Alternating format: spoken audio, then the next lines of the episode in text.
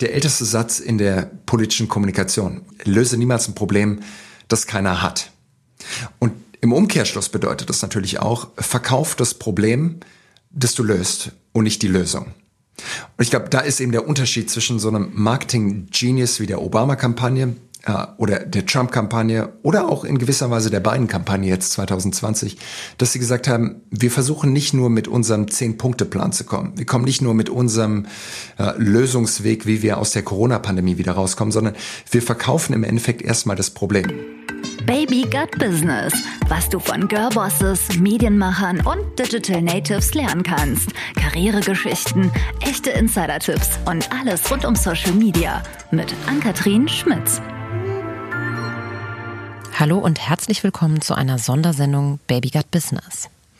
Ähm, ich habe extra für dieses Thema eine andere Folge rausgeschmissen, denn ähm, ich bin kurzfristig an einen Experten geraten, der ein brandheißes Thema heute mit mir besprochen hat. Und zwar geht es um Social Media Marketing und Politik in a nutshell. Ich habe mir geschworen, ich mache kürzere Intros, aber eine kurze Anekdote an der Stelle. Ich habe ein Guilty Pleasure und zwar gucke ich fast jeden Abend eine Polit-Sendung. Lanz, Anne Will, Maybrit Illner, ich, ich ziehe mir das alles komplett rein, meistens mit einem Glas Rotwein zu sehr, sehr später Stunde auf meiner Couch. Und ich entdecke immer mal wieder Lichtblicke am Ende des Tunnels, aka Menschen, die dort auftreten, die mich begeistern. Und habe dort bei Land letzte Woche Julius van der Laar gesehen.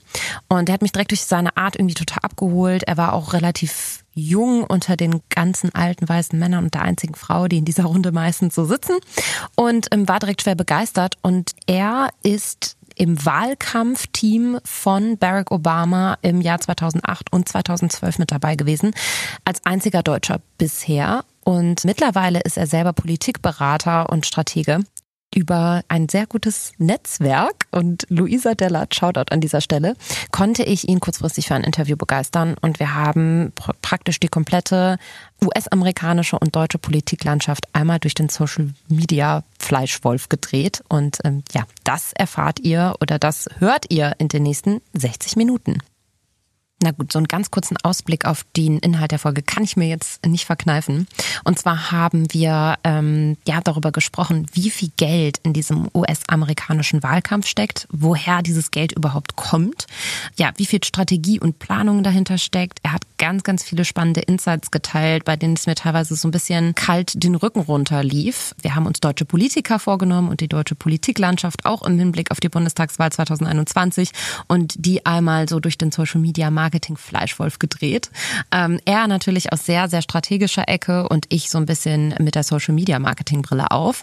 Und zu guter Letzt habe ich ihm noch die Frage gestellt, was er denn twittern würde, wenn er für 24 Stunden lang den Account von Donald Trump übernehmen würde. Und damit entlasse ich euch jetzt ins Gespräch.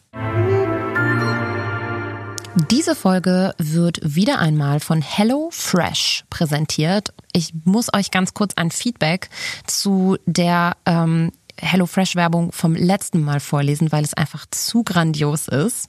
Und zwar hat mich auf Instagram eine Nachricht einer Followerin erreicht, die folgendes schrieb.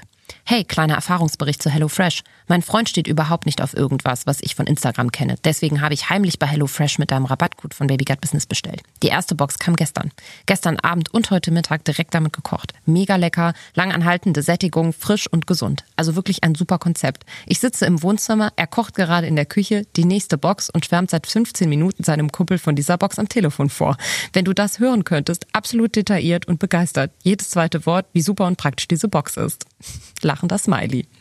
Ähm, ich glaube, mehr braucht es an dieser Stelle gar nicht, um, um euch das irgendwie schmackhaft zu machen. Also HelloFresh sind Kochboxen, die ihr nach Hause bestellen könnt. Die sind ähm, portionsgenau, das heißt, ihr legt vorher die Anzahl der Personen fest, habt deswegen ja Zero Waste praktisch. Ähm, ist vielleicht jetzt auch gerade zu Light Lockdown Zeiten nochmal ganz interessant ähm, für die, die vielleicht nicht so viel rausgehen wollen, die sich ähm, ja der Risikogruppe vielleicht zugehörig fühlen, nicht in den Supermarkt gehen wollen, vielleicht irgendwie eine Mama, einer Oma damit eine Freude machen wollen. Ähm, ich habe natürlich auch einen Rabattcode, äh, wie in der letzten Folge. Es ist der gleiche geblieben. Ähm, es gibt insgesamt 45 Euro Rabatt auf die ersten vier Boxen. Ähm, dabei gilt 25 Euro auf die erste Box, 10 Euro auf die zweite und so weiter. Dafür müsst ihr eingeben Baby Gut Business als Rabattcode. Oh Wunder. Und das Ganze könnt ihr tun auf www.hellofresh.de. Julius, Schön, jetzt sehen wir uns auch. Cool, ja. ja. in der Tat. Ich wollte dir danken, denn ich habe dein äh, Feedback direkt umgesetzt und ähm, habe mich mit einer Insta-Story probiert. Nein. Zu, doch, doch. Und äh, ich meine, ich habe es wirklich mega hart auch angekündigt, habe ein Foto von zwei ähm, relativ alten Männern, äh, mir und dem Moderator, vor den Toren des RBBs gemacht. Ähm, und dann immerhin noch äh, drei, vier Videosequenzen von unserem Interview gepostet. Und dann noch eine Buchempfehlung dazu. Also ich finde so, im Moment bin ich so auf, auf dem Level von, wie würde Franz Beckenbauer selber Instagram nutzen? Aber ich finde, wir können da jetzt durchstarten. Also ich werde mir das sofort nach unserem Gespräch nochmal anschauen. Yes. Yes. Ich bin yes. richtig gespannt. Jetzt hast du gesagt, du bist schon so alt. Du siehst gar nicht so 38. alt aus. Oh ja, also das, Ja, komm. du gehst noch nicht als alter weißer Mann durch, glaube ich, laut alter weißer Mann Definition. Nachdem du mir von deiner Zielgruppe erzählt hast und äh, wir festgestellt haben, dass die eher so zwischen 20 und 30 sind, ähm, dachte ich mir, schön, dass du auch mal die Silver Surfer eingeladen hast. Dann äh, versuchen wir jetzt mal die jungen Leute richtig abzuholen. Machen wir das Inhalt. sofort. Ich bin, Ähm, ich bin ready. Cool. Was ich extrem interessant fand, beziehungsweise was mir sofort aufgefallen ist, ähm, ist in unserem Erstkontakt. Ähm, man muss ganz kurz sagen, ich habe dein, ich habe dich bei Markus Lanz gesehen, ich habe das auch im Intro schon erzählt und fand das sehr, äh, deine Beiträge sehr bereichernd und äh, total Vielen Dank. inspirierend und dich als Person auch interessant.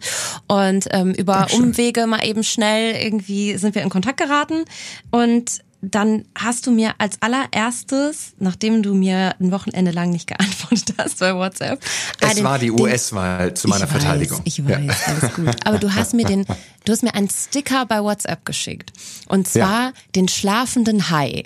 Ja. Und das fand ich so bezeichnend und dachte so, okay, ich habe jetzt bald ein Podcast-Interview mit ähm, jemanden, der Politikberater ist und der irgendwie Wahlkampf in den USA gemacht hat. Es war so klar, dass er auf seiner Shortlist bei WhatsApp irgendwie den schlafenden Hai hat.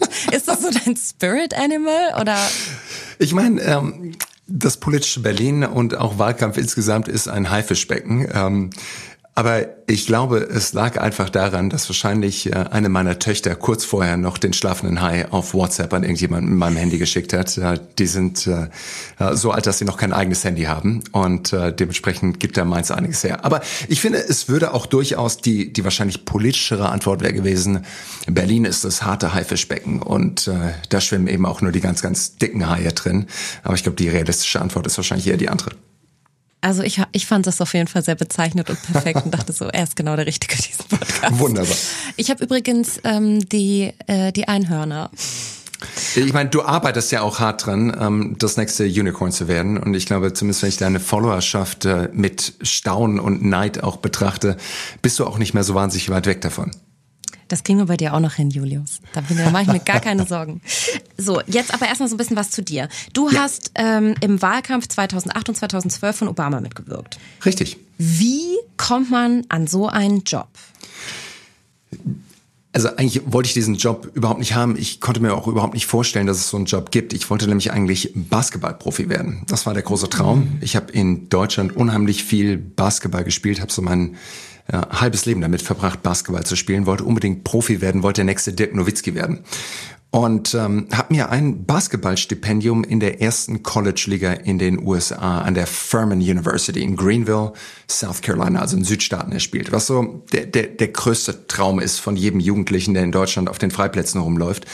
Und konnte dann, wie gesagt, dort in der ersten College-Liga spielen. Und wir haben auch in der Tat gegen Steph Curry, den wahrscheinlich einige kennen werden, von den Golden State Warriors, auch gespielt. Ich glaube, er hatte bis, bis zur Halbzeitpause schon 30 Punkte und hat dann in der zweiten Halbzeit nicht mehr gespielt. Er war schon damals so unfassbar gut.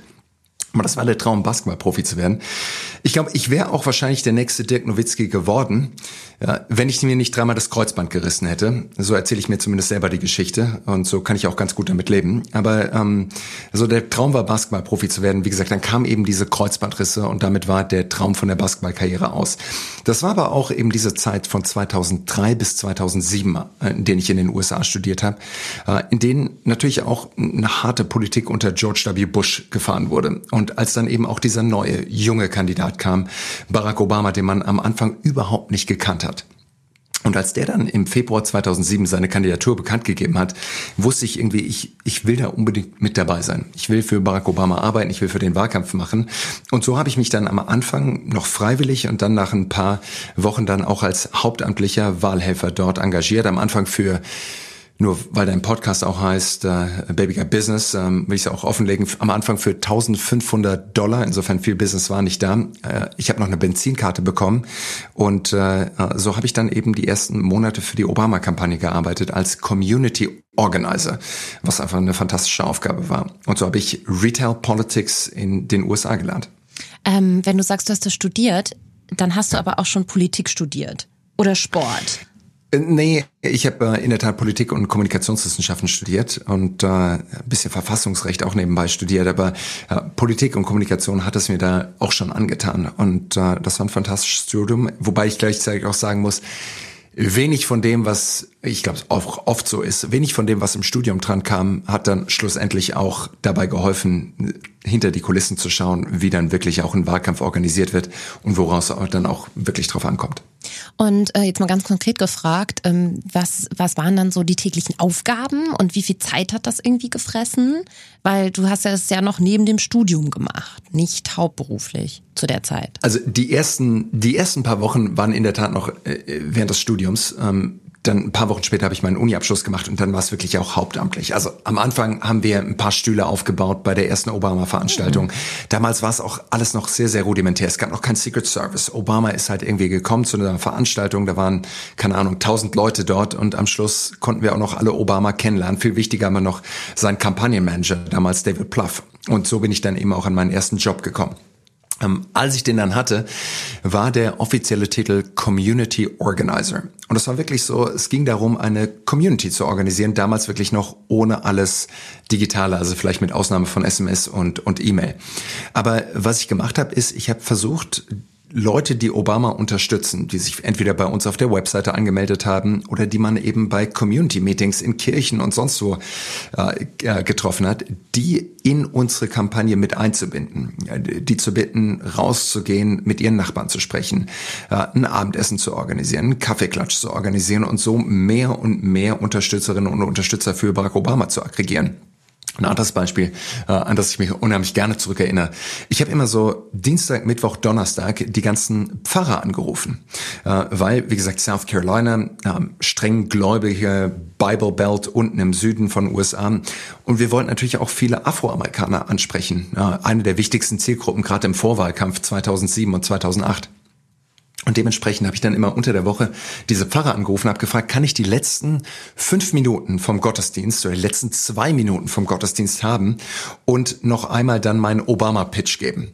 Und äh, das ist dann auch oft so gekommen. Das heißt, ich saß dann immer so einen ganzen Vormittagsgottesdienst in der Kirche. Ich war der einzige Weiße, 500, 800 Afroamerikaner mit drin, habe mitgetanzt und mitgesungen und es war immer eine wunderbare Stimmung. Und dann durfte ich, wie gesagt, die letzten drei, vier Minuten nach vorne kommen an den Altar und habe dann noch den Obama-Gospel gepredigt. Und das war einfach eine wunder, wunderbare Erfahrung, so mit meinem einen Anzug als weißer Deutsche, der in den USA nicht wählen darf, dort eben zu sprechen. Und äh, es hat aber funktioniert. Und wir haben eine unglaubliche Kampagnenorganisation, eine unglaubliche Community aufgebaut, die natürlich dann später in diesem Wahlkampf, als dann eben auch die ganzen digitalen Medien dazu kamen, fast explodiert ist. Und das war dann eben auch später meine Aufgabe, nachdem ich so durch zwölf Bundesstaaten durch bin, war dann am Schluss meine Aufgabe, der Youth Vote Director im Bundesstaat Missouri zu sein. Das heißt, die Zielgruppe 18 bis 35, in die ich damals auch noch reingepasst habe. Ähm, und die habe ich dort organisiert und äh, wie gesagt, die haben wir auch haushoch gewonnen. Da bin ich auch sehr stolz drauf. Ja, heute heißt das auch nicht viel anders, Community Management oder Community Manager. Und äh, leider haben immer noch viele Unternehmen, große wie kleine, ähm, eigentlich nicht verstanden, wie wichtig der Beruf eigentlich ist und wie essentiell ähm, der ja. auch in so einem Social Media Team ist am Ende des Tages. Super interessant. Ich bin gerade so verwundert, dass ähm, Religion und Politik scheinbar in den USA so nah beieinander liegen und Total. sich scheinbar auch vermischen und dass für ein so unfassbar großes Land doch der Wahlkampf so kleinteilig ist. Hm. Ähm, ich glaube, das, das ist was, was man nicht unbedingt erwartet, oder? Ich meine, so eine Kampagne fängt natürlich erstmal unheimlich klein im Nukleus an. Ja, und ich glaube, der Vergleich passt ganz gut, dass so eine Präsidentschaftskampagne im Endeffekt das ultimative Startup ist. Das nicht vergessen, so als Obama seine Kandidatur angekündigt hat, da war es er, Michelle Obama und noch eine Handvoll engster Freunde und Berater mit einer E-Mail-Liste damals, ich glaube, von so 20.000 Leuten, ein paar Dollar auf dem Kampagnenkonto. Und dann ist es halt innerhalb von 18 Monaten, so lange wie diese Kampagne gedauert hat, ist es innerhalb von 18 Monaten auf 5000 Hauptamtliche und eine Multimilliarden-Dollar-Kampagne gewachsen. Ähm, also wenn du die Kurven jetzt nebeneinander legen würdest, das können wir natürlich hier im Podcast nicht machen, aber wenn du die nebeneinander legen würdest, dann würdest du sehen, wie so die Wachstumskurve von Facebook, Snapchat, Twitter, Tesla und so weiter langsam anwächst. Und wirklich im Vergleich dazu die Obama-Kampagne und die Spendeneinnahmen der Obama-Kampagne wie so ein Hockeyschläger nach oben explodieren. Also ein Wachstum viel, viel schneller, viel, viel größer als das, was wir, wie gesagt, von den von den Unicorns, von den Einhörnern sehen. Und natürlich dann gleichzeitig nach dem, Wahlka nach dem Wahltag implodiert das Ganze natürlich auch wieder. Und äh, die Kampagne ist vorbei, Obama ist gewählt, geht ins Weiße Haus. Vier Jahre später dann wird das Ganze wieder nach oben gefahren. Und das ist natürlich ein unheimlicher Ritt, weil es, wie gesagt, kein, kein stringentes Unternehmenswachstum ist, sondern ja, ich glaube, man kann so den Wahltag auch so ein bisschen, wenn man den versucht, in den Business-Kontext zu übersetzen, da kann man es so vergleichen wie mit dem One Day Everything Sale. Alles muss an diesem einen Tag verkauft werden. Es gibt nicht noch einen zweiten Tag und es gibt nicht noch mal einen Post-Sale, wo du dann noch mal den Rabatt vom Rabatt machst, sondern alles, was du an dem Wahltag nicht verkaufst, beziehungsweise jede Stimme, die du am Wahltag selber nicht bekommst, ist halt leider verloren. Und darauf arbeiten alle hin und da schläft dann auch niemand mehr. Das sind alles immer so 17, 18, 19 Stunden Tage, sieben Tage die Woche. Ich glaube, wir haben in dieser Obama-Kampagne in der ersten wirklich seit Thanksgiving ein Jahr vor der Wahl auch keinen Tag mehr frei gehabt. Also es sind sieben Tage die Woche, 18, 19 Stunden und das ist ein Höllenritt mit Adrenalin, äh, mit einem Fokus, das, glaube ich, nie wieder gematcht wird. Ja. Ich glaube, das ist, das kann sehr geil sein, auch innerhalb so eines ja. Teams ähm, und so ein totales Zugehörigkeitsgefühl schaffen. Ähm, aber es ist halt auch ein krasses Commitment, ne? Also Wahnsinn, ja. Das ist das, das, muss man dann auch mit Leib und Seele für brennen, glaube ich. Aber Julius, wo Ganz kommt denn das Punkte. Geld her für so einen Wahlkampf? Wenn du sagst, okay, ja. man startet, äh, kann im Zweifel mit fünf Euro starten, ähm, aber wie, wie skaliert sich denn das? Ähm, äh, nur um diesen, diesen Punkt noch einmal, den du gerade gemacht hast, sondern du musst wirklich mit Haut und Haaren drin sein und du musst auch dran glauben. Und ich glaube, das ist wirklich auch ein großer Unterschied zu sagen, ich mache jetzt diesen Job, ich gehe irgendwie zwei Jahre zu McKinsey, weil es einfach gut aussieht auf dem Lebenslauf Du machst das nur, wenn du 100% an diesen Kandidaten glaubst, weil du sonst einfach auch nicht durchhältst und weil auch sonst das Geld einfach viel zu wenig ist. Aber ich wo muss gerade kurz überlegen dazwischen. Wenn ich jetzt, also wenn du sagst, okay, du hast jetzt irgendwie ein Jahr lang dann auch keinen Tag mehr frei gehabt, du opferst natürlich auch so ein Stück weit ähm, dein Privatleben. Komplett. Ähm, ich überlege gerade, für welchen deutschen Politiker würde ich das machen. Ich, und, und, und ich verstehe deinen Rückhalt da sehr. Und ich glaube, so geht's ganz vielen in Deutschland. Deshalb sehen wir auch irgendwie eine andere Mobilisierung als das, was wir oftmals im amerikanischen Wahlkampf sehen. Ja. Ja. Undenkbar. Okay, zurück zur Frage, zurück, wo kommt das Geld, Geld, her? Ähm, Baby Guy Business will über das Geld sprechen. Absolut. Ähm, insofern, ähm, das Geld, wo kommt das her? Es sind natürlich ein Haufen Privatspenden und Kleinspenden. Und da sieht man auch einen kleinen Unterschied zwischen der Republikanischen Partei und der Demokratischen Partei. Die Demokraten, seit Obama zumindest, nehmen wahnsinnig viel Geld ein durch Kleinspenden. So die durchschnittliche Spende, die die Obama-Kampagne und insgesamt nochmal waren es über eine Milliarde Dollar, die, Milliarde Dollar, die wir vor allem auch 2012 eingenommen haben aber die durchschnittliche Spende lag bei 44 Dollar. Ähnliche Größenordnung war es auch bei Joe Biden. Und das zeigt eben auch, wie viele Millionen Leute da zusammenkommen müssen, damit du am Schluss auch auf so einen riesigen Betrag Geld kommst. Die beiden Kampagne, Joe Biden und sein Team, haben allein diesen September vor zwei Monaten in diesem einen Monat 380 Millionen Dollar in Spendengeldern eingenommen. Ne? Ähm, nach der ersten Debatte gab es wirklich so einen Spendenmarathon, wo die Leute einfach gesagt haben, das war so eine Debatte, der, der, der, der Kontrast zwischen Joe Biden und Donald Trump ist nochmal so klar geworden, jetzt müssen wir spenden dass da dann wie so die, die Fluttore, die Floodgates sich öffnen und das Geld einfach so reingeflutet wird. Und dafür muss natürlich auch eine Infrastruktur gebaut werden und dafür muss natürlich auch eben die Community aufgebaut werden, dass du nicht einfach nur sagen musst, so, wir hätten jetzt gerne Spenden und schalten Fernsehwerbung, sondern das sind natürlich auch klare Mechanismen, wie so ein Sales Funnel, wo die Kandidaten natürlich auch darauf hinarbeiten, um zu sagen, wenn diese Momente kommen, da wollen wir auch ready sein, wollen unsere Kanäle auch fertig haben, wollen natürlich auch unsere Payment-Option fertig haben, dass wir dann eben auch das Geld einnehmen können. Mhm. Ähm, hast du Obama selber mal getroffen? Ja, habe ich. Ähm, also wie gesagt, äh, ich habe ihn. Wie ist er so? ja.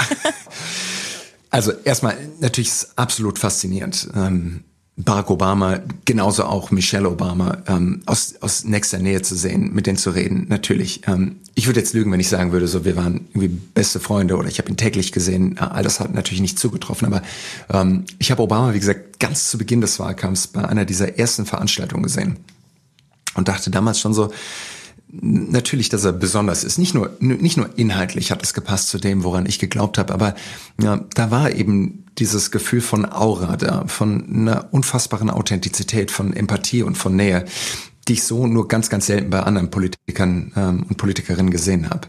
Ähm, und vor allem auch das, was man oftmals sagt, so, du hattest das Gefühl, dass nur du da bist, wenn Obama dir gegenübersteht. Das hat sich eben auch damals, ab, damals abgezeichnet. Es gab dann noch viele andere äh, Aspekte, aber so der einer der besondersten Momente war, als Obama dann zu meiner Uni gekommen ist und auch an meiner Uni eine Rede gehalten hat. Und äh, da durfte ich ihn dann sogar ankündigen. Und das war natürlich das höchste der Gefühle, auf der Bühne zu stehen und zu sagen, Ladies and Gentlemen, put your hands together, welcome the next President of the United States. Und da ging es einfach auch ab. Und das an meiner alten Uni, wie gesagt, Obama anzukündigen, das waren echt besondere Momente.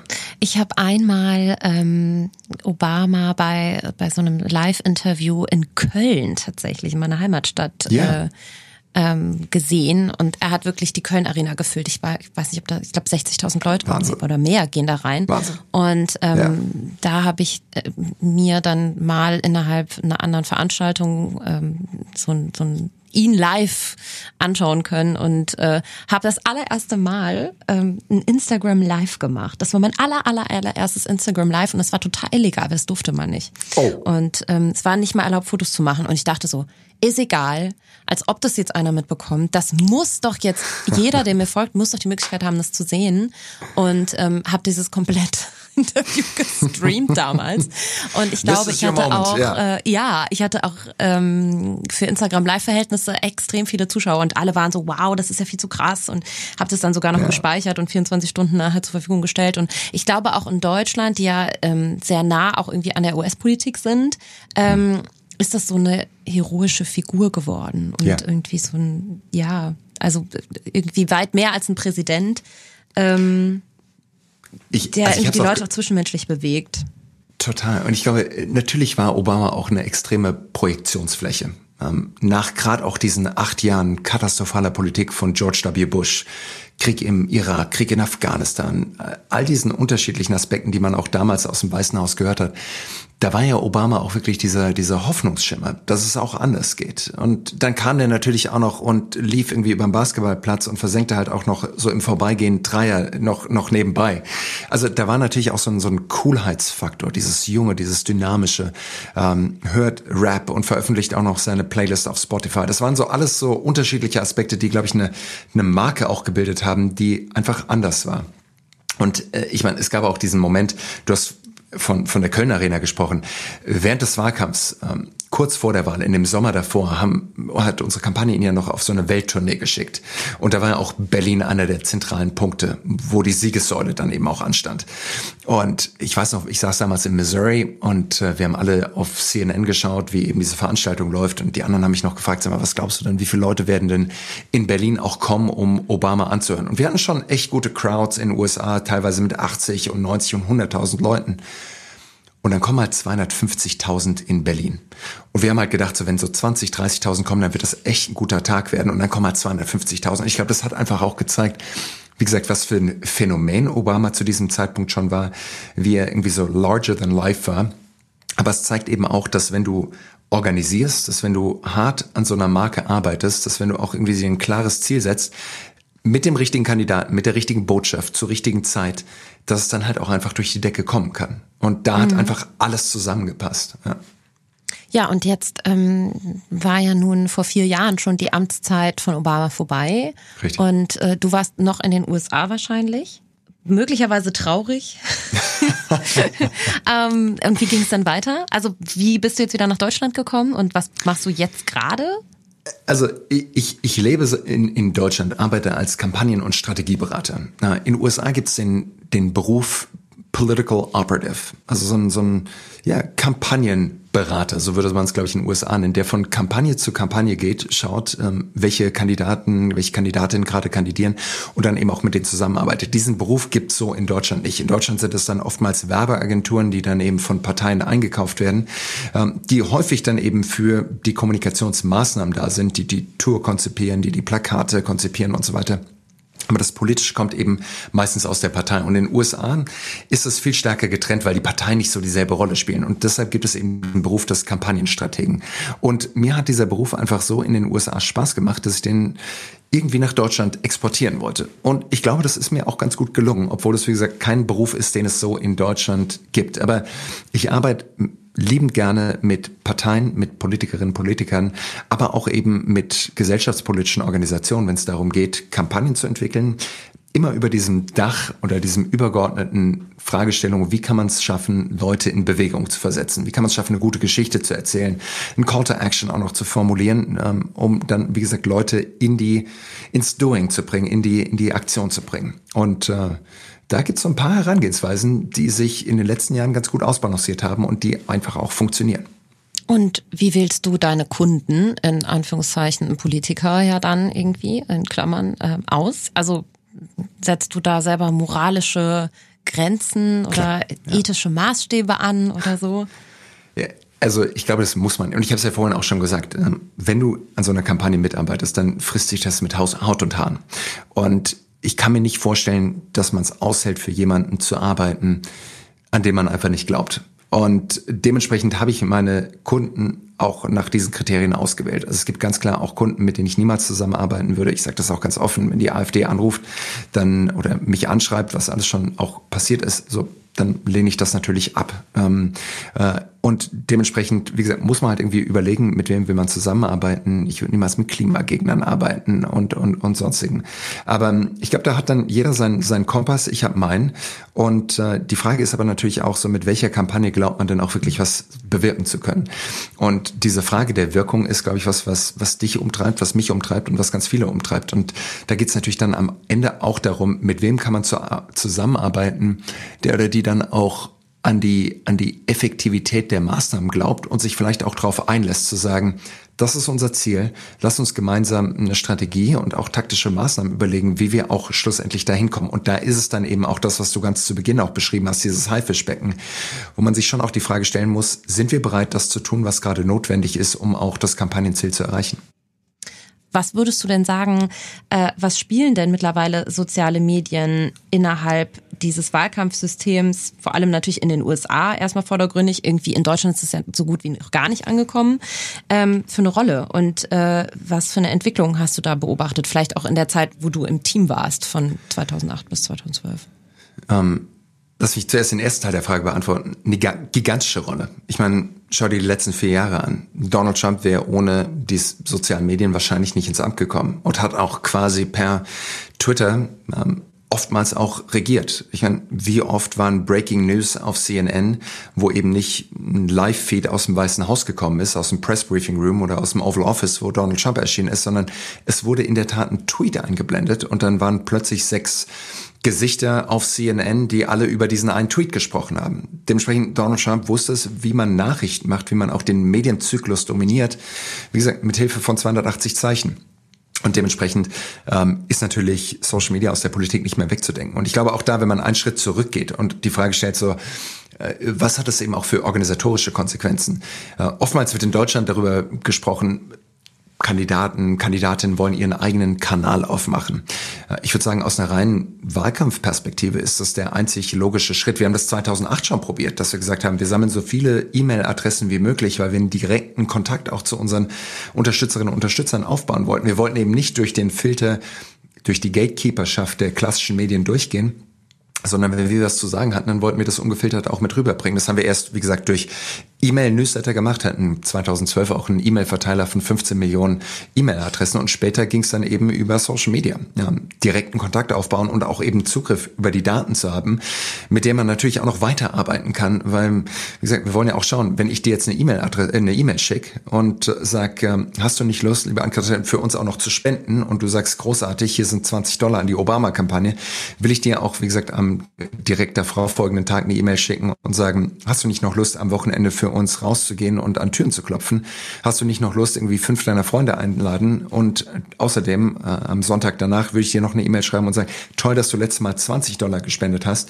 Ich kann aber auch eben anhand der Datenstruktur von deinem PayPal-Konto erkennen, dass da wahrscheinlich noch ein bisschen mehr Geld dahinter ist. Spend doch dieses Mal bitte 50 Dollar. Und insofern sind die Daten ein, ein unheimlich wichtiger Bestandteil. Und ich glaube, das ist auch so die Evolution, die wir mitbekommen haben. Ich würde argumentieren, 2008 war so der erste digitale Wahlkampf in der Social Media Hinsicht. Und das war auch wirklich großartig und toll, wie wir es genutzt haben. Aber gleichzeitig haben wir am Wahltag selber 2008 einen einzigen Tweet abgesetzt. Und das zeigt gleich auch nur, wie klein die Relevanz von Twitter damals noch war. 2012 war dann wirklich eine Revolution. Und es war der erste datengetriebene, auch Big Data Wahlkampf, wo wir bis zu 20.000 Datenpunkte je Wähler hatten. Und dann kam eben 2016. Und ich glaube, das war dann eben so diese Kombination aus einer extremen Polarisierung, die wir von Donald Trump gesehen haben, natürlich auch von äh, Informationen, manche nennen es Fake News, äh, andere sagen äh, einfach auch Desinformation, äh, die mit reingespielt haben, wo eben auch noch außerstaatliche Akteure mit reingespielt haben. Also wo es auch noch mal ein komplett anderes und neues Szenario war. Aber die Digitalisierung des Wahlkampfs geht unaufhaltsam nach vorne. Und in Deutschland sind wir meistens ein paar Jahre hinten dran, aber sie kommt natürlich, wie gesagt, mit deutlich weniger Mitteln als in den USA, aber auch. Ein Hoch auf den Datenschutz in Deutschland. Das ist ein Fluch und ein Segen. Alle Cookies akzeptieren. Ja, alle Cookies AGBs akzeptieren. Gelesen, auf gar keinen Fall. Nee, aber es ist natürlich ein, ein totaler Unterschied und gleichzeitig das, lass ich nur das sagen. Ähm, ich meine, auf der einen Seite ist wirklich ein extremer Unterschied, wenn man USA und Deutschland anschaut, was die finanziellen Ressourcen betrifft. Ich habe es ja gesagt, im September alleine hat Joe Biden 380 Millionen Dollar in Spenden eingenommen. Die SPD. Wie viel prozentual geht jetzt an Social Media davon mittlerweile? Was schätzt du? Ich glaube, in diesem Wahlkampf ähm, wahrscheinlich mehr als in allen. Die finale Auswertung kommt noch, aber die haben hunderte Millionen von Dollar in Social Media, in digital mit reingesteckt. Facebook Ads waren, glaube ich, bis zu ich habe die genauen Zahlen nicht vor Augen, aber waren bis zu 200 Millionen Dollar in, in Facebook und in Google. Also da, da gehen große Bestandteile mit rein, aber es steht ja auch noch die digitale Infrastruktur dahinter, das ganze E-Mail-Marketing, all das, was auch noch dazu kommt. Aber ich würde sagen, dass wir mittlerweile über die 50 Prozent drüber sind. Nochmal, ich kann ja wahrscheinlich in ein paar Wochen ein bisschen mehr liefern. Ja. Ähm, Klassische Fernsehwerbung spielt auch noch eine Rolle. Aber ich lasse hier noch diesen Einsatz sagen, weil ich so be bemerkenswert finde, dass in, in, in Deutschland so eine SPD, CDU gerade mal 25 Millionen Dollar haben, Verzeihung, 25 Millionen Euro haben, um schlussendlich 61 Millionen Wahlberechtigte zu erreichen. In USA hat halt Joe Biden etwa äh, eine Milliarde, äh, um 60 Prozent der äh, Wählerinnen und Wähler zu erreichen, die, die, die wählen gehen. Also ich will es beachtlich und bemerkenswert, wie groß da auch der finanzielle Unterschied ist zwischen Deutschland und USA. Ja, weil der einzelne Bürger, so wie ich jetzt gerade gelernt habe, ja anscheinend auch bereit ist, da ähm, 40 Euro pro Kopf im Schnitt oder 44 Euro äh, für zu selber zu reinvestieren. Also alleine, ähm, das ist ein ganz anderes Mindset, glaube ich. Ähm, super interessant. ich hatte jetzt schon drei Fragen wieder dazwischen. Aber ich, ich fasse mich ähm, kürzer. Also ich ja. habe ein, also ich habe das in den letzten Wochen, vor allem in den letzten drei Monaten vor der Wahl natürlich durch diese Social Media Marketing Brille ähm, wöchentlich analysiert und beobachtet. Also ich bin da hm. richtig im Thema, deswegen war ich auch so Klasse. aufgeregt, dass du gesagt hast, wir können reden. ähm, und habe auch ganz, ganz viel recherchiert und wirklich wie eine verrückt. Ich bin, glaube ich, ein bisschen informationssüchtig mittlerweile. Das muss man schon so sagen. Ich gu gucke ja auch tatsächlich jeden Abend äh, Markus Lanz mit meinem Rotwein auf der Couch und, äh, und fröne meiner Informationssucht, ähm, die richtig befeuert wurde. Und es gibt äh, mittlerweile, ich weiß nicht, ob du es schon gesehen hast, aber auf Netflix gibt es gerade eine ähm, ein Letterman-Format, ein relativ junges, ähm, wo auch Obama zu Gast war. Und das habe ich mir auch My in Vorbereitung guest. auf unser ja. Gespräch genau angeschaut. Kann ich jedem empfehlen, verlinke verlinke ich in den Show Notes, ähm, wo auch witzigerweise genau über er natürlich über diesen Wahlkampf gesprochen hat, an dem du partizipiert hast. Und er hat gesagt, dass er Fake News oder auch sein trotz alledem, dass sein Team so jung war und du warst ja ein Teil davon, ähm, haben diesen dieses Thema Fake News total unterschätzt damals noch. In, in our campaign in 2007 2008, we were some of the earliest adapters of social media. And we were reliant on a bunch of 22 and 23 year olds and volunteers who we were sending out, and they'd just go. And they were communicating entirely through social media, and we essentially built what ended up being the most effective political campaign, probably in modern uh, political history. So I had an, a very optimistic feeling about it. And I think that what, what we missed was the degree to which um, people who are in power, people, uh, special interests, foreign governments, etc., yeah. can in fact manipulate that, propagandize it. and propagandize. Yeah. Ich weiß nicht, wie du das bewertest, aber ist ja schon für die US-Politiker, also die Hauptplattform, auf jeden Fall Twitter, oder? Würde ich auf jeden Fall so sagen, ja. Ich meine, schau dir Donald Trump ja. an, 100 Millionen Follower. Ja. Und äh, dann habe ich das natürlich akribisch äh, beobachtet, wie vor allem die Plattform jetzt mit diesem Thema, in, in, vor allem im Hinblick auf die US-Wahl, sich rüsten. So mhm. haben die es regelrecht verkauft auch nach außen. Und äh, Twitter hat das ja sehr, eigentlich sehr gut gelöst, indem er irgendwie oder indem die Plattform selbst immer ähm, diese eigentlich wenn man einmal auf Trumps Profil geht, sieht man, es ist praktisch alles als ähm, sehr, Vorsicht halber gekennzeichnet von Twitter, weil das keine official information sind und so weiter. Ähm, aber jetzt gerade, wo wir nochmal über das Geld gesprochen haben, was in dem Wahlkampf steckt und auch, was du gesagt hast, wie viel, also wenn jetzt schon prozentual 50 Prozent von diesen Milliarden, Millionen hm. ähm, in Facebook-Ads fließen, ist dann auch Social Media Marketing als, als, oder besser gesagt, ist Facebook dann ja auch schon irgendwie ein bisschen politisiert. Total. Und ähm, die haben dann witzigerweise angekündigt, weil die natürlich stark in der Kritik standen und ja, ihr kriegt da irgendwie, ihr verdient natürlich an diesem Wahlkampf enorm mit. Und äh, da hat Facebook gesagt, ja, aber wir haben ja daraus gelernt, also sowas wie Cambridge Analytica, das wird sich mehr geben. Mhm. Ähm, und äh, wir haben da jetzt unsere Vorsichtsmaßnahmen getroffen. Aber wir werden, äh, wir werden auch äh, vor allem nach der Wahl dann ähm, keine Parteigelder mehr annehmen. Also für wahrscheinlich die nächsten vier Jahre, bis es wieder losgeht. Und ich dachte so, wieso stellt das keiner in Frage? Und vor allem irgendwie auch über Instagram, was ja fast mittlerweile auch einer der wichtigsten Kanäle ist. Total. Die, da gibt es so einen, so einen medialen weißen Fleck in Deutschland. Da berichtet auch keiner drüber, weil die meisten sich irgendwie so auf Facebook stürzen und das Instagram da eigentlich der wilde Westen ist und mhm. mit Sicherheit noch mal so viel mhm. Geld einnimmt über sowas. Das hat irgendwie keiner auf dem. Schirm. So, das musste ich jetzt einmal kurz loswerden an der Stelle, weil ich da so viel zu recherchiert habe und das einfach unfassbar ähm, ich, aufwühlend fand für mich. Nein, ich, ich teile total, was du sagst. Und ähm, es ist auch wirklich so dieser, dieser wilde Westen. Und äh, nochmal vor zwei, vier Jahren war es noch, noch viel wilderer Westen, wo man ja wirklich machen konnte, was man wollte. Und ich will da auch sagen, so guilty as charged. 2012 haben wir auch jede Möglichkeit genutzt, die wir irgendwie gefunden haben im US-Wahlkampf, äh, zu versuchen, so effektiven Datenwahlkampf wie irgendwie möglich zu machen. Und du musst dir so vorstellen, du hast diese Wählerdaten. 250 Millionen Wählerinnen und Wähler ähm, und versuchst natürlich jetzt wirklich den gläsernen Wähler zu identifizieren. Und da ist es wirklich fundamental anders in Deutschland als auch in den USA. In den USA haben wir jeder Wähler, jede Wählerin muss sich aktiv registrieren, um wählen gehen zu können. Das heißt, von dir hätte ich deinen Vornamen, deinen Nachnamen, deine Adresse, deine Anschrift.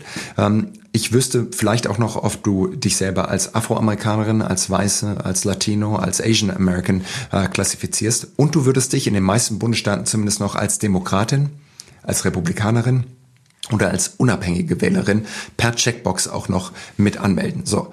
Und das sind jetzt die Daten, die alle Kampagnen erstmal systematisch einkaufen. Das heißt, das ist die Baseline von jedem einzelnen Bürger, der sich registriert hat oder die sich registriert hat, um wählen zu gehen, haben wir schon mal den Datensatz. Aber da hören wir natürlich nicht auf.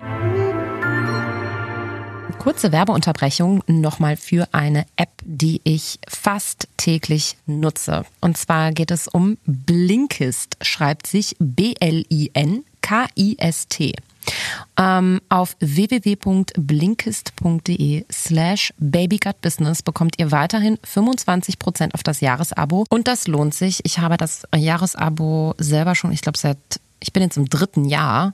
Ähm, Ganz kurz nochmal zusammengefasst, wer nicht weiß, was Blinkist ist, das sind 15-minütige Zusammenfassungen von Sachbüchern innerhalb einer riesen Bibliothek, die ihr in dieser App zur Verfügung habt. Ihr könnt das auch natürlich herunterladen und an Orten hören, wo es kein Internet gibt.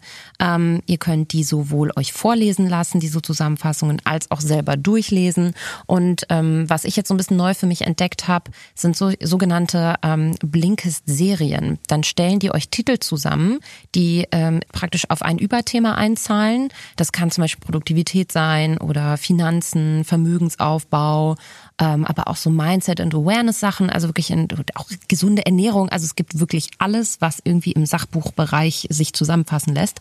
Und dann könnt ihr praktisch in sieben Tagen dieses Thema sozusagen einmal komplett umfassen. Und ihr bekommt natürlich dann auch einen Rundumblick, weil ihr habt dann verschiedene Quellen.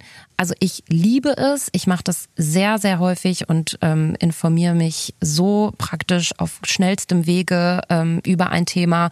Ähm, natürlich taucht man nicht wirklich tief ein, aber um sich wirklich wirklich erstmal grundsätzlich einen Überblick zu verschaffen oder auch, weiß ich nicht, wenn man seine Bachelorarbeit schreibt oder überhaupt eine Seminararbeit, gibt es, glaube ich, keinen effektiveren und niceren Weg, ähm, als sich mit Blinkist in ein Thema einzulesen. Wie gesagt, ihr bekommt weiterhin 25% auf das Jahresabo www.blinkist.de slash babygutbusiness. Das heißt, das ist die Baseline von jedem einzelnen Bürger, der sich registriert hat oder die sich registriert hat, um wählen zu gehen, haben wir schon mal den Datensatz. Aber da hören wir natürlich nicht auf. Da kommen noch die Wahlinformationen dazu. Nicht, wen du letztes Mal gewählt hast, aber ob du wählen gegangen bist. Und das ist natürlich Gold wert. Wenn ich bei dir sehen kann, du gehst jedes Mal wählen und du hast dich als Demokratin registriert, kann ich auch davon ausgehen, dass du dieses Mal wieder wählen gehst und wahrscheinlich auch wieder als Demokratin abstimmen wirst. Aber natürlich ist es auch sehr interessant, wenn ich weiß, du hast dich damals als Demokratin registriert, bist vielleicht Afroamerikanerin, bist unter 30, aber bist die letzten Male nur zwei von vier Malen wählen gegangen. Dann bist du eine sporadische Wählerin und für uns total interessant. Aber da haben wir auch nicht aufgehört. Wir haben natürlich gesagt, jetzt kommen noch die ganzen kommerziellen Daten mit rein. Und wir wussten zum Beispiel, dass wenn 2012, wenn jemand einen Toyota Prius fährt, dass eine 80-prozentige Wahrscheinlichkeit ist, dass diese Person auch für Obama wählt. So, weil er brillant war, nur es gibt halt nicht so wahnsinnig viele Prius-Fahrer. Und dementsprechend haben wir halt versucht, so viele Datenpunkte wie möglich über jeden Wähler auch rauszubekommen und haben Profile gebaut, haben Umfragen gemacht, jeden Abend zehntausende Anrufe in unterschiedliche Zielgruppen anhand dieser Datenprofile gemacht und haben dann im Endeffekt eine Score gehabt auf einer Skala zwischen 0 und 100 und du hättest dann eben vielleicht eine Score von einer 87 gehabt. 87-prozentige Wahrscheinlichkeit, dass du für Obama wählst. Aber eben als junge Frau, äh, junge Leute gehen tendenziell seltener wählen, hättest du vielleicht nur eine 43-prozentige Wahrscheinlichkeit gehabt, dass du wählen gehst. Und dementsprechend hätten wir dir jetzt nochmal Direct Mail, Facebook-Werbung, vielleicht sogar nochmal Freiwillige, die am Wahltag selber nochmal an deine Tür geklopft hätten, vorbeigeschickt und zu sagen, hey, du bist doch eine Obama-Unterstützerin, komm doch auch du heute, da hinten ist dein Wahllokal, geh bitte wählen. Und da zeigt sich dann einfach, wie so die Daten im Endeffekt ein politischer Brandbeschleuniger sein können. Auf der einen Seite natürlich für eine extreme Polarisierung und auch Politisierung, auf der anderen Seite aber alles, was wir in der Kampagne tun, eine Multimilliarden-Dollar-Kampagne einfach nochmal so viel effizienter und effektiver machen, weil wir einfach alles auch messen können, was funktioniert und was halt im Zweifelsfall auch nicht funktioniert, weglassen können.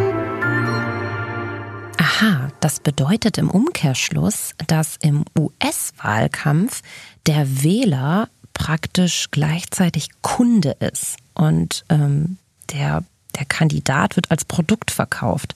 So ein bisschen angelehnt an so das Begriff aus dem klassischen Marketing oder mehrere Begriffe. Ähm, Customer Lifetime Value. Das bedeutet, dass ähm, ja, dass der gesamte Deckungsbeitrag beziehungsweise ähm, einfacher gesprochen, das, was ein was ein Kunde ähm, über ja sein praktisch ganzes Leben für so ein Unternehmen an Wert stiften kann, betrachtet wird. Beziehungsweise ähm, wird ja hier auch ganz klassisch äh, Retargeting oder Upselling betrieben. Ähm, und es wird geschaut, was der einzelne Wähler noch für den Kandidaten tun kann.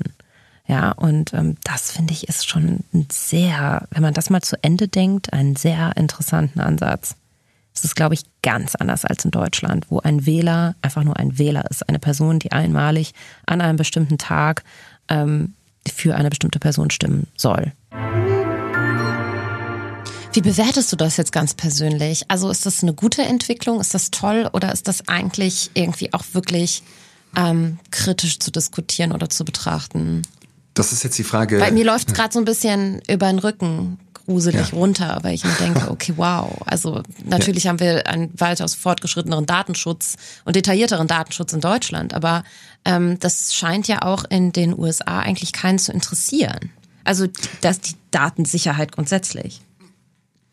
Zwei Punkte. Ich meine, es ist so ein bisschen die Frage, in welcher Rolle fragst du mich gerade? In der Rolle des jungen Obama-Wahlkämpfers damals war meine Antwort ganz klar, der Zweck heiligt die Mittel. Ne? Ich meine, ich war 100% von Barack Obama überzeugt. Ich habe den Gegenkandidaten 2008 gesehen, John McCain, der mit Sarah Palin, vielleicht kennen die noch einige, zusammen kandidiert hat. Eine Frau, die man wirklich nicht alleine mit den nuklearen Atomcodes irgendwie unterwegs im, im Weißen Haus rumlaufen lassen wollte.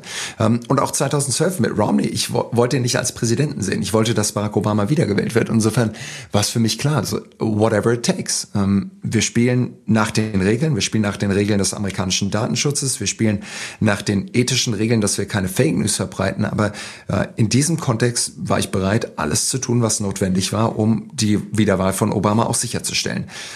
Wenn du mich jetzt aber fragst in der Rolle von 2016, als Donald Trump kandidiert hat und als natürlich noch so viele Fake News auch einfach nur mit dazu kamen. Und das sagt nicht nur ich, sondern das sagt auch zum Beispiel die Washington Post, dass Donald Trump in seiner Amtszeit und auch während des Wahlkampfs über 20.000 Lügen verbreitet hat, auch gerade über die sozialen Medien.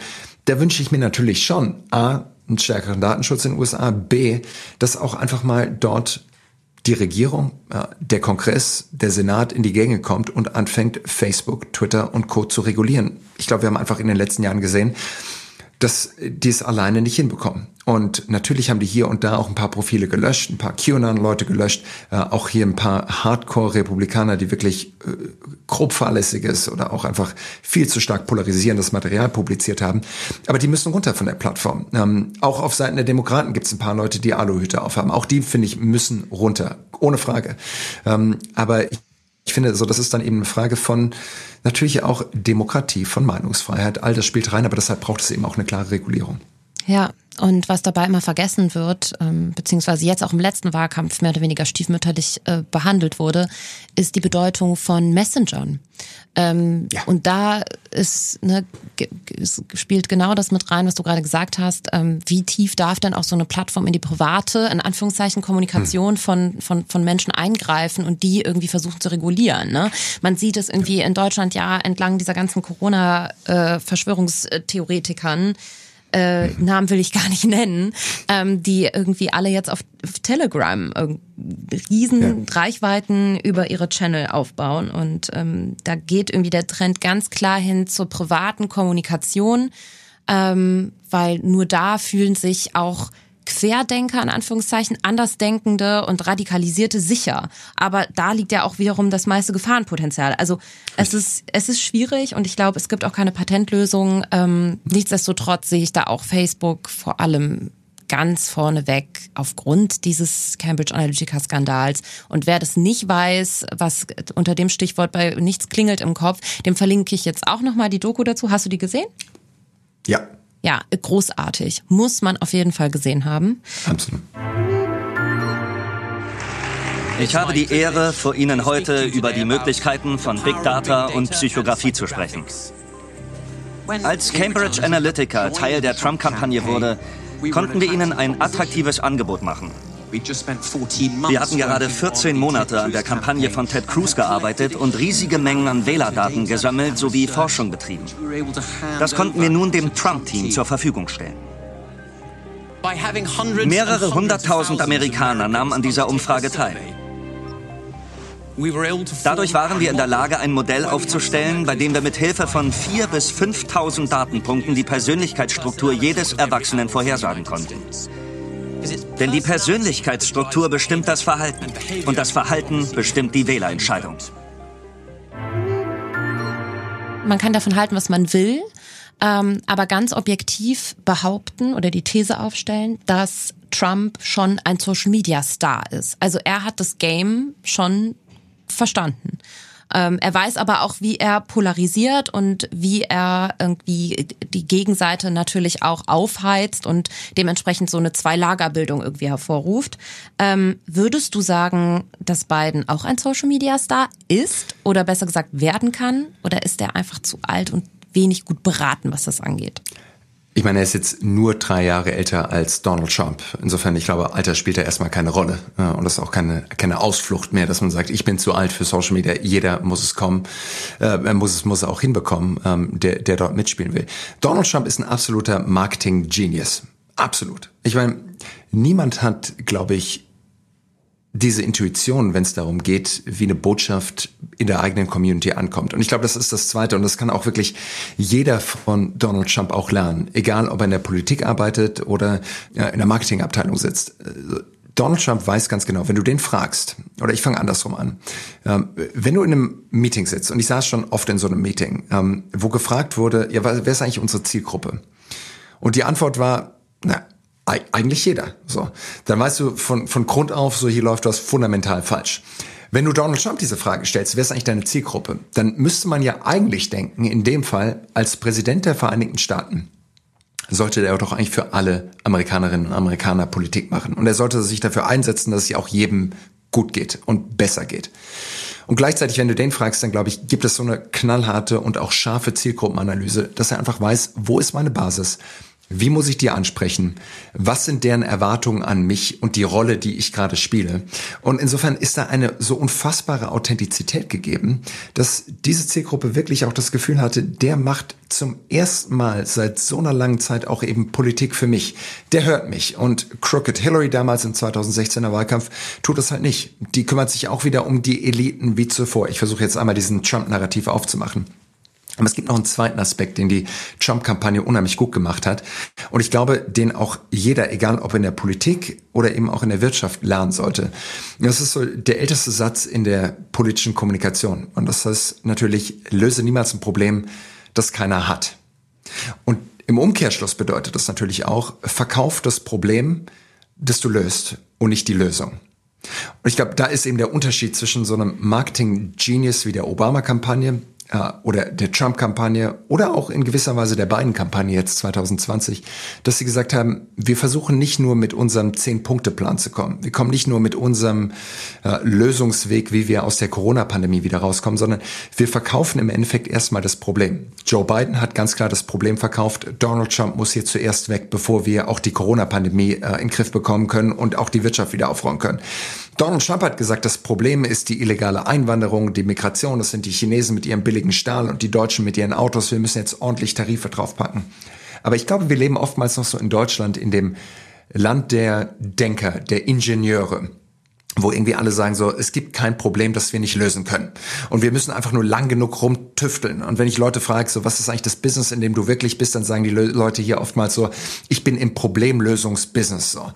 Nein, bist du nicht. Erstmal so im Marketing zumindest müssen wir das Problem verkaufen, unserer Ziel gegenüber, Zielgruppe gegenüber auch verkaufen und sagen, das und das und das funktioniert nicht. Und erstmal, wenn da ein Bewusstsein da ist und so Leute sagen, ja richtig, das so kann es doch nicht weitergehen, dann ist auch die Bereitschaft dort, auch zu sagen, wie könnte es denn vielleicht vielleicht noch aussehen? Und ich glaube, da kommt dann eben das Marketing mit rein. Also ich glaube, da kann man schon echt viel auch von Donald Trump lernen. Und es soll nicht hier der, der Pitch sein, von Trump lernen heißt siegen lernen. Es gibt ganz viel, was wir auch einfach nur übersehen sollten. Aber aus einer reinen Kommunikationsperspektive hat Trump einfach wahnsinnig viel richtig gemacht. Hm. Ähm, Frage einfach aus eigenem Interesse. Glaubst du, oder vielleicht weißt du es ja auch sogar, ähm, twittert der da selber? Also steht er dann da auf dem Golfplatz, wie man so die letzten Bilder von ihm gesehen hat, nimmt das Handy, drückt auf jetzt in Versalien alles großschreiben und tippt diese Sätze ein. Ich kann mir das einfach gar nicht vorstellen, dass es auf der Skala von Mensch ähm, oder auch Karrierestufe, ich meine, krassere Karrierestufe gibt es, glaube ich, nicht mehr auf der Welt, ähm, dass, dass die Menschen mit Handys alleine gelassen werden. Hm, hm. Ich meine, wenn du sagst so, ich kann mir das gar nicht vorstellen, ähm, ich habe so das Gefühl, im November 2020 gibt es eigentlich gar nichts mehr, was ich mir nicht mehr vorstellen kann. Ähm, aber aber äh, zu, zumindest, ähm, es gibt so Leute, die haben wirklich auch sein Twitter-Verhalten analysiert, haben geschaut, wann läuft welches Segment auf seinem Lieblingskanal von Fox News, ähm, um wie viel Uhr wird von welchem äh, Device, ob Android und so weiter, auch äh, äh, der Tweet abgesetzt. Und es deutet doch schon einiges darauf hin, dass er dort selber am Twittern ist. Vielleicht nicht jeder Tweet, aber ähm, zumindest so das, was man hört, äh, was auch einige Leute aus seinem Team berichtet haben, ist es wirklich so, dass er zumindest einen Teil dieser Tweets selber schreibt. Und nochmal, wenn du diese Tweets liest, die sind ja auch original Trump. Und ähm, ich glaube einfach, da ist auch so eine Authentizität dabei, dass ich mir auch vorstelle, dass es schwierig wäre für einen Social Media Manager, diesen Ton auch so exakt zu treffen, wie er es auch manchmal tut, ja. Hm. Naja, also ähm, Angela Merkel hat da zum Beispiel auch ein paar wirklich gute Leute um sich herum, wie ich weiß. Und ähm, ich warte immer noch darauf, dass mir einer mal ein Interview gibt. Aber ähm, Steffen Seibert, wenn Sie zuhören, äh, hier wäre nee, eine Steffen Seibert ist ähm, mit Sicherheit berühmter als alle in dem Team, aber der ist mir zu abgehalftert, was das angeht schon. Das ist mir, da, da brauche ich jemanden, der noch näher dran ist, der wirklich das Handy in der Hand hat. Und ich weiß genau, wie derjenige heißt. Ich habe ihn schon mal angefragt, aber ähm, das wird vielleicht noch in Zukunft. Jetzt wird's ja hier auch politischer toi, toi, toi. auf Baby Got Business. Ähm, Hättest du das gut gefunden, ähm, wenn du jetzt mal in einer ganz utopischen Welt in, in dem anderen Wahlkampfteam gewesen wärst? Also auch so ein bisschen Stichwort Krisenmanagement. Ähm, in dem Trump-Team? Ja. Also uh, was, kann, was machen die denn da im Team? Drehen die nicht als Strategieberater durch? Weil es ständig gefühlt, es ist ja wie so ein Pulverfass auch. Und es gibt immer wieder Skandale, es ist ja auch total unberechenbar. Ja, ich glaube, du hast ja schon eben gerade beantwortet. Du kannst da natürlich als Strategieberater anfangen. Ähm, du kannst auch da als Mitarbeiter anfangen. Ich glaube nur am Ende ist halt Donald Trump, äh, hat er nicht nur diese eine Visitenkarte Präsident, sondern er ist auf der einen Seite auch noch Pressesprecher, Kommunikationschef, Stratege, ähm, Social Media Manager und Content Producer. Also da ist ja irgendwie alles in einer Funktion. Und so geht er, glaube ich, auch durch den Tag durch. Und nebenbei nimmt er noch irgendwie ein Meeting im Situation Room über nukleare Abrüstung. Ähm, also das ist ja wirklich bemerkenswert. Und es gibt ja auch echt viele, die es probiert haben. So der bekannteste ist wahrscheinlich Anthony Scaramucci. The Mooch mit Spitznamen, äh, der als Kommunikationschef reingekommen ist. Und ich glaube, zehn oder elf Tage im Amt war und dann halt auch die ersten zwei, drei Tage, glaube ich, große Kommunikationsstrategie geschrieben hat, die auch Trump erst verkauft hat und dann innerhalb von einer Stunde feststellen musste, Trump hat sich an nichts mehr von dem gehalten, was gerade auch abgestimmt wurde. Und so geht's ja eigentlich allen, die versucht haben, dort irgendwie eine rote Linie reinzubringen und zu sagen, das ist das, was wir glauben, was wir was, was funktionieren kann. Und am Ende war es halt dann doch eben Trump, der gesagt hat, schaut her, ich bin dorthin gekommen, obwohl alle gesagt haben, ich werde das niemals werden. Ich habe aber gewonnen und ich lese einfach meine Zielgruppe am besten. Ich weiß genau, was sie spüren, was sie wollen und nur ich kann es ihnen auch geben. Und dementsprechend, glaube ich, ist da einfach so eine Beratungsresistenz da, die ja auch lange Zeit sich als unheimlich positiv und auch als unheimlich erfolgreich erwiesen hat. Hm. Äh, lass uns mal einen Blick auch so ein bisschen nach Deutschland oder auf Deutschland Unbedingt. werfen. Ähm, vor allem, da wir ja auch nächstes Jahr alle wählen gehen. Ähm, Schön, wie du es formulierst. Wir gehen alle wählen. Ja, das wir lassen überhaupt keine. Gerade ja, langsam wir sind deutlich. die Wähler. Ja, ja, wir gehen alle wählen. Übrigens Wahlbeteiligung in den USA war auch ähm, hat ja ein Rekordhoch erreicht. Ich Höchste gelesen, Wahlbeteiligung 66 aller Zeiten. Ja, ja. nochmal fast 10 Prozent mehr als letztes Jahr. Beeindruckend. Ähm, glaub, was können sich denn Politiker in Deutschland jetzt ganz konkret von den US-Politikern abgucken, sage ich jetzt mal. Also gibt es gewisse Strategien oder Strukturen, ähm, die du auch deutschen Politikern empfiehlst, da irgendwie vielleicht ein bisschen ja. progressiver zu sein? Ähm, ich glaube, aus einer rein kampagnenstrategischen Perspektive gibt es ein paar Aspekte. Das eine ist, ähm, jeder Politiker muss in der Lage sein und jede Politikerin muss in der Lage sein, zwei Fragen zu beantworten, die du mit Sicherheit par excellence beantworten kannst, aber vieles eben am Anfang der Kandidatur noch nicht können. Und die erste Frage lautet, warum ich? Warum kandidiere ich? Warum bin ich der oder die Richtige, äh, jetzt auch zu kandidieren? Welche Attribute bringe ich auch mit, die mich qualifizieren? Und das zweite ist, warum jetzt? Warum genau zu diesem jetzigen Zeitpunkt? Warum habe ich nicht schon vor vier Jahren kandidiert oder warum kandidiere ich nicht erst noch in vier Jahren, wenn ich vielleicht noch ein paar mehr Credentials, ein paar mehr Punkte in meinem Lebenslauf gesammelt habe? Insofern, du brauchst irgendwie die Antwort auf die Frage, warum jetzt? Und so glaube ich, kann man auch insgesamt über eine Kampagne nachdenken. Eine Kampagne ist immer eine Antwort. Unsere Aufgabe als Kampagnenstrategen, aber auch als Politiker ist herauszufinden, was ist die Frage, die zu dieser Antwort passt?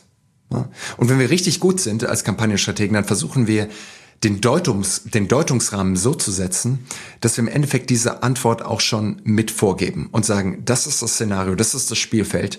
Wir wissen genau, welche Leute sich die, welche Frage sich die Leute stellen sollen und beantworten sie dann eben auch noch innerhalb der Geschichte, die der Kandidat oder die Kandidatin erzählt. Also warum ich und warum jetzt? Wenn du die zwei Fragen nicht beantworten kannst, dann fehlt dir das Rational für deine Kandidatur und dann merkt jeder auch relativ schnell, dass das kein authentisches Unterfangen ist. Das andere, was ich aber auch noch dazu sagen würde, und das ist das, was, glaube ich, in den USA wirklich standardmäßig auch gedacht wird, ist die sogenannte Win Number, die Siegeszahl. In Deutschland haben wir 299 Wahlkreise. In jedem Wahlkreis leben etwa 225.000 wahlberechtigte Wählerinnen und Wähler. Wenn du jetzt einfach nur anschaust, wie war die Wahlbeteiligung, wie haben die Parteien abgeschnitten in der letzten Bundestagswahl, in der letzten Europawahl, dann kannst du mehr oder weniger auf die Stimme genau runterbrechen. Wie viel Stimmen brauche ich im September oder Oktober 2021, wenn die Bundestagswahl stattfindet, um direkt gewählt zu werden oder zumindest den Listenplatz zu bekommen, den ich auch brauche. Und ähm, ich glaube, darum geht es auch schlussendlich, dann rückwärts zu rechnen. Ich will am Wahltag lass uns einfach mal 80.000 Stimmen haben. Was muss ich zwischen jetzt und dem Wahltag tun? Es ist noch knapp ein Jahr. An wie viele Türen muss ich jeden Tag klopfen? An wie viele äh, Anrufe muss ich jeden Tag machen? Wie viel muss ich auch an Spenden einnehmen, um dann auch das notwendige Budget zu haben, um die Social Media Werbung in meinem Wahlkreis auch mal zu schalten? Wie viel mhm. Freiwillige muss ich rekrutieren, dass wir auch rausgehen können? Wie viel Podiumsdiskussionen muss ich machen? Wie oft muss ich mit der lokalen Zeitung sprechen, um eben auch die Reichweite aufzubauen? Und so würde ich wirklich auch vorgehen. Lass das Playbook von dem letzten Wahlkampf irgendwie links liegen. Ähm, jeder Wahlkampf ist komplett anders. Jedes Mal ist eine komplett neue Wahl. Das, was letztes Mal funktioniert hat, funktioniert im Zweifelsfall dieses Mal nicht, sondern fang wirklich bei Null an und geh davon aus, wie sieht's aus, wenn wir gewonnen haben? Und dann rechne rückwärts zurück zu heute und dann fang auch an. Das letzte, was ich noch sagen würde, ist, das Mantra muss nicht sein, was müssen wir in einem Monat machen oder in zwei Monaten, sondern so, das Schild, das ich mir über einen Rechner kleben würde oder über die Tür kleben würde, ist Winning the Day. Darauf kommt es an, jeden Tag zu gewinnen zwischen heute und dem Wahltag, ja, weil den, die Zeit bekommst du nie wieder zurück. Du kannst immer noch mal mehr Geld einnehmen, du kannst immer noch mal ein bisschen mehr Reichweite nachsteuern, aber die Zeit, die, die bekommst du nicht zurück und deshalb geht es eben um jeden einzelnen Tag. Ja, also ich bin nach wie vor auch ähm, schon immer der Meinung gewesen, dass das ganz viel, ähm, also dass das in Deutschland beim Wähler ähm, wenn er sich für eine Partei entscheidet, beziehungsweise überhaupt für wen er wählen geht, doch sehr stark an der Persönlichkeit auch hängt. Ich glaube, das wird mhm. auch ein bisschen unterschätzt Total. von deutschen Politikern. Ähm, und dass da ganz, ganz viel auch nach Sympathie entschieden wird. Und deswegen eigentlich also ich finde die Idee oder diesen Ansatz total gut, zu sagen, okay, ich muss jeden Tag gewinnen im Sinne von aber auch das Self-Branding-Game. Also ich muss Total. meine eigene Marke aufladen, meine Personenmarke in irgendeiner ähm, möglichst positiven Richtung mit den Werten, die ich natürlich irgendwie vorher festgelegt habe. Und ähm, ich glaube, das ist so der, der Way to go. Glaubst du denn, es kann ähm, in Deutschland, so wie man es jetzt schon in den USA gesehen hat, ähm, ich nenne es jetzt einfach mal Polit- Influencer geben, die hm. nur durch Social Media äh, diesen Status erreichen können? Oder überhaupt so eine flächendeckende Awareness in der Gesellschaft bekommen? Absolut. Und ich glaube, wir sehen ja auch schon einige. Ich meine, schau dir Luisa Neubauer von Fridays for Future an, die auf eine unfassbar sympathische und authentische Kommunikation schafft, äh, nicht nur in den sozialen Medien eine unheimliche Präsenz zu haben, sondern eben auch de facto egal, welche Zeitung du aufschlägst, welches Fernsehprogramm du anmachst, dort wird über sie gesprochen. Und äh, sie beeinflusst ja auch wirklich maßgeblich die Debatte. Und das war ihr Ziel von vornherein, dieses Thema Klima oben aufzusetzen. Und ich glaube, das ist ja auch absolut gelungen. Also ich glaube, die sozialen Medien, ja, wir haben es schon oft gehört, die, es gibt so einen Leveling the Playing Field Aspekt. Also es ist plötzlich ein Spielfeld, auf dem jeder auch sich zu Wort melden kann, was ja vor fünf oder vor zehn Jahren so noch nicht möglich gewesen wäre, dass du plötzlich einfach die mediale Debatte auch mitbestimmen kannst, weil dich einfach auch niemand in den Feuilleton der FAZ reingelassen hätte als mhm. äh, junge Person, die eine Meinung hat. Und dafür ist es natürlich unheimlich effektiv zu sehen, ähm, wie es einige schon unheimlich, unheimlich erfolgreich machen. Ich muss jetzt einfach aus Interesse fragen. Findest, hast du jetzt gerade einen Politiker, der im Amt ist? Ich meine, Luisa Neubauer, man hofft, dass sie in die Politik geht, aber man weiß es natürlich auch nicht. Es liegt mhm. natürlich nahe. Aber ähm, hast du gerade aktuell einen Politiker im Amt, wo du sagen würdest, der macht immerhin einiges richtig? Ich habe einen. Bin ich gespannt, wen du da hast. Jens Spahn. Aha. Und was macht er aus deiner Sicht wirklich, was macht er aus deiner Sicht am besten? Also was ist so das, wo er am, am stärksten glänzt? Ich habe da mal was vorbereitet. ähm, also ich bin äh, in der Tat irgendwie über diese Corona-Krise jetzt auch ein bisschen ähm, Jens Spahn-Fan geworden okay. und hab, bin mal so ein bisschen durch sein Instagram gescrollt. Also ich finde die Bildsprache, mhm. ähm, der er sich bedient, sehr sympathisch. Hm. Er hat einen guten Mix, auch mal ganz kurze private Einblicke zu geben. Hm. Ähm, es gibt einen Post, wo er mit seinem Freund, da hat er selber so einen Cowboy-Hut an, so einen lächerlichen, mhm. äh, mit seinem Freund am See steht und hat so einen furchtbaren Sepia-Filter drüber. Also es ist mhm. auch nicht modern und eigentlich nicht cool, aber irgendwie doch, weil es ist halt einfach Jens Spahn mit einem Cowboy-Hut am See mit seinem Freund. Ähm, und das letzte Bild stand heute, ist er so leicht von unten fotografiert. Man sieht auch, hat so einen kleinen Bauchansatz, aber er grinst so unfassbar mhm. sympathisch, seine Krawatte hm. hängt schief. Also es ist auch so eine Imperfektion, die das suggeriert. Und ähm, die Caption ist, ähm, dir brennt etwas auf der Seele. Im WhatsApp QA beantworte ich wieder eure Fragen. Schick mir dazu auf WhatsApp ein kurzes Video und so weiter und so fort. Das heißt, er ja. macht auch aktiv Community Management. Ja. Und ähm, das jetzt will jetzt nicht weiter noch weiter darauf eingehen, aber ähm, es gibt viele, viele Punkte, die er gut macht, die er richtig macht. Ja. Ähm, auch im Vergleich mit den ganzen alten anderen weißen Männern, die eigentlich gerade nur in Polit-Talks und im Fernsehen stattfinden und sehr salopp gesagt, da äh, sich gegenseitig, ähm, nee, so salopp kann ich es gar nicht sagen. Aber jetzt hatte ich kurz was auf der Zunge, was ich nicht, was ich gar nicht sagen darf. Aber ähm, die wirklich ja schon sich sich irgendwie durch durch komische Strategien, hm. so wirkt es auf mich und voranpreschen und dann wieder entschuldigen. Also irgendwie da da ganz medial auf dem falschen Dampfer sind, finde ich. Ja. Ja. Aber ich finde das, was du bei Jens Spahn genannt, ja, ich finde das, was du bei Jens Spahn gesagt hast, dieses ähm, im, im Englischen nennt man das Self-Deprivation, ähm, sich so selber ein bisschen, also so ein bisschen Augenzwinkern auch über sich selber zu sprechen und sich selber nicht zu ernst zu nehmen.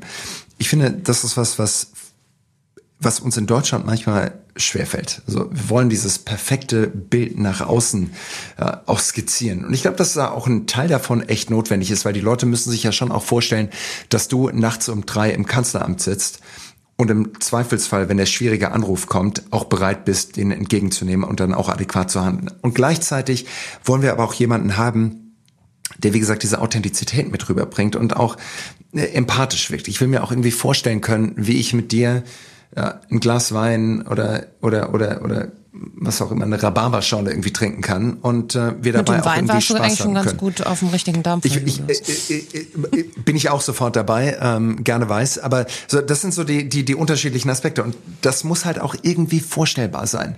Ähm, und deshalb ist es so eine überkandidelte Inszenierung, glaube ich, äh, ähm, kann man total nachvollziehen, warum das viele wählen, aber warum das dann wahrscheinlich am Zweifelsfall auch zu einer extremen Distanz führt. Wer das echt gut auch gemacht hat, gehen wir ein bisschen in den Süden, ähm, ist auf der einen Seite Markus Söder, finde ich, ähm, der auch jetzt in dieser Corona-Pandemie eine unheimliche Stärke zeigt und auch das Zepter immer wieder an sich reißt. Aber wenn wir noch ein bisschen weiter nach Süden gehen, ähm, Sebastian Kurz, äh, der österreichische Bundeskanzler, auch der hat es ja geschafft, wirklich eine unfassbare Wendung hinzulegen, von einer alt eingestaubten Partei einen kompletten Rebranding-Prozess hinzulegen und sich wirklich als den Pionier, der am frühen Morgengrauen auf einen Berg hochklettert, gibt es ein wunderbares Werbevideo dazu, der da, glaube ich, kommunikativ unheimlich viel richtig gemacht hat. Und auch dort wieder alt gegen neu, äh, jung versus alt, äh, Stagnation versus Aufbruch mit aufgebaut hat. Und das sind Aspekte, die unheimlich gut funktionieren. Ich habe äh, tatsächlich mehrere jungen Politiker, die ich so ein bisschen beobachte. Also ich bin auch großer Fan von Kevin Kühner zum Beispiel. Ich hatte gedacht, du sagst jetzt äh, Philipp Amthor. Ich? Ich hoffe, den Eindruck suggeriere ich nicht. Aber Philipp Amthor steht witzigerweise auch bei einer Frage hier bei mir ähm, auf dem iPad äh, zum Thema Krisenmanagement.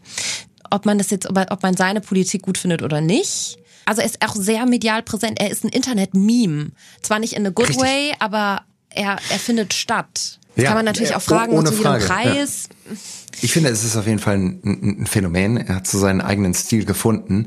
Ähm, ich glaube, auch dort, ähm, wenn man ich vermute es nur, wenn man Philipp Amthor fragen würde, wer ist deine Zielgruppe, ähm, dann könnte er die wahrscheinlich relativ genau benennen. Und ich glaube auch, dass er einer von den Politikerinnen, Politikern ist, genau wie auch Kevin Kühnert, die sich nicht zum Ziel gemacht haben, wirklich jeden Einzelnen in Deutschland anzusprechen und zu sagen, ich will wirklich von jedem Letzten gemocht werden, sondern die natürlich auch eine gewisse Kante drin haben und sagen, ich weiß, für wen ich Politik mache ähm, und wen ich auch auf meiner Seite haben möchte. Und ich glaube, das zeichnet, wie gesagt, auch einen guten Kandidaten aus und eine gute Kandidatin Kandidatin aus, klar zu wissen, wer ist meine politische Heimat, für wen will ich Kampagne machen ähm, und wer sind auch die Leute, die mich dann eben auch ins Amt tragen sollen. Julius, ich habe noch äh, als kleines Stilelement für dich, das ja. habe ich lange nicht mehr gemacht, fünf Entweder-Oder-Fragen, auf die du jetzt ohne Begründung einfach die eine The oder die andere Antwort geben musst. Ähm, US, in den USA leben oder in Deutschland? In Berlin. ähm, Twitter oder Instagram? Instagram. Mm, für mehr emotionale Bindung des Wählers, des Produktes, des Konsumenten, fass es zusammen für dich innerlich, wie du willst. Ähm, Video oder Text?